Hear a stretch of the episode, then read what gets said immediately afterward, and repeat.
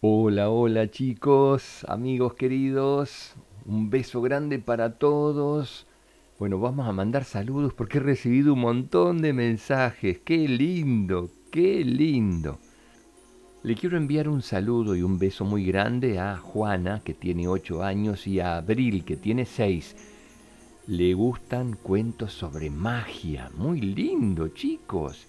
Otro beso para Matías Andrés, que tiene 7 años y me escriben desde Perú. Le gustan los cuentos romanos, las historias romanas. Qué lindo.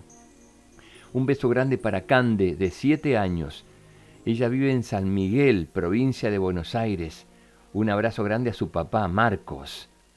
Otro beso para Martín, que tiene 6 años. Me escriben desde Santo Domingo, Ecuador. Un beso a su mamá, Laura. Y finalmente, un beso también muy grande para Emma, que tiene 6 años y me escriben desde Córdoba. A todos ustedes chicos, besos y abrazos para todos. Y les voy adelantando que seguramente nos vamos a encontrar el día 12 de diciembre, que es sábado. Ya después les voy a pasar bien la hora, de acuerdo a cada país. Nos vamos a encontrar por Zoom. Así que vayan preparando dibujitos que quieran mostrarme ese día en una hoja grande, hacen un dibujo, lo colorean, lo pintan y si pueden, le escriben su nombre. Así que a prepararse para el encuentro del 12 de diciembre a través de Zoom. Ya les voy a enviar a todos un mail con las claves de acceso para poder conectarnos. Allí estaremos todos juntos compartiendo este Zoom entre amigos. Bueno, vamos ahora al cuento de hoy, chicos. Me lo pidieron muchas veces Muchas veces me han pedido cuentos sobre unicornios. Había una vez un pequeño unicornio que vivía en un reino lleno de caballos. Él era el único de sus amigos que tenía un cuerno mágico. Pero eso no lo hacía feliz, al revés, lo ponía muy triste. Hércules, así se llamaba el unicornio, se miraba todas las mañanas al espejo imaginándose sin su cuerno mágico, como si fuera un caballo, como los demás. No entendía por qué era así y pensaba que era un bicho raro. Los demás lo envidiaban, aunque no se lo decían. Tenía un pelo suave y blanco como las nubes, una cola larga de muchos colores que parecía el arco iris cuando le daba el sol y pegadas a su lomo asomaban dos alas hermosas, con plumas grandes, largas, que Hércules nunca mostraba porque le daba vergüenza. En su reino todos los caballos trotaban juntos, iban de excursión al río, y las yeguas se posaban bajo la sombra de los árboles a hablar sobre las cosas que les gustaba hacer había una yegua blanca que se llamaba Elisa. Tenía una melena brillante como la luna y estaba enamorada de Hércules.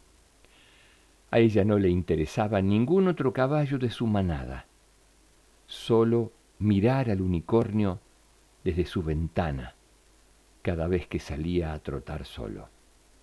Ella se imaginaba con él, galopando a través de los grandes bosques del reino protegida bajo sus enormes alas, volando sobre el cielo azul. Su cara se iluminaba mientras lo soñaba, pero enseguida pensaba que Hércules era un unicornio solitario y que nunca jamás se fijaría en una simple yegua como ella. Un día, Hércules estaba posando sobre el mullido césped al lado del río, triste, pensando lo solo que se sentía y lo diferente que era de los demás, cuando Elisa cabalgó por delante.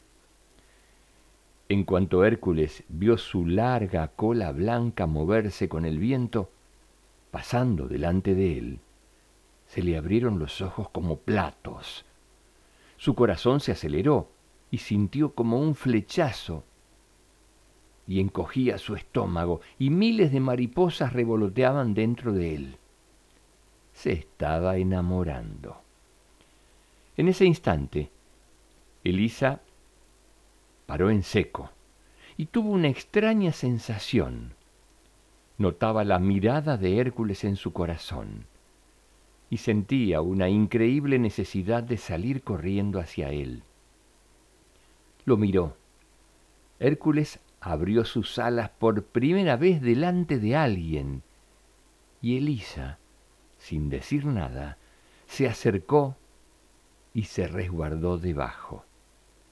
Hércules la abrazó y se quedaron así quietitos durante horas, escuchando el agua del río correr sobre las piedras y viendo a lo lejos a la manada corretear y jugar, mientras para ellos el mundo se había paralizado. Y así fue como el unicornio descubrió que no importa ser diferente por fuera, ya que lo que importa es lo que uno siente por dentro. Y él era el unicornio más feliz del mundo, gracias a su amada yegua Elisa.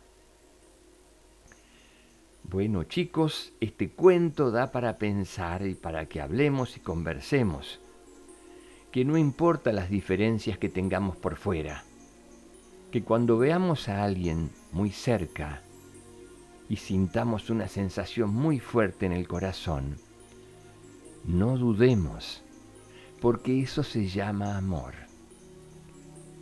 Les mando un beso grande chicos. Hasta el próximo cuento. Que sueñen con colores. Y el 12 de diciembre nos encontramos. Chao, los quiero mucho.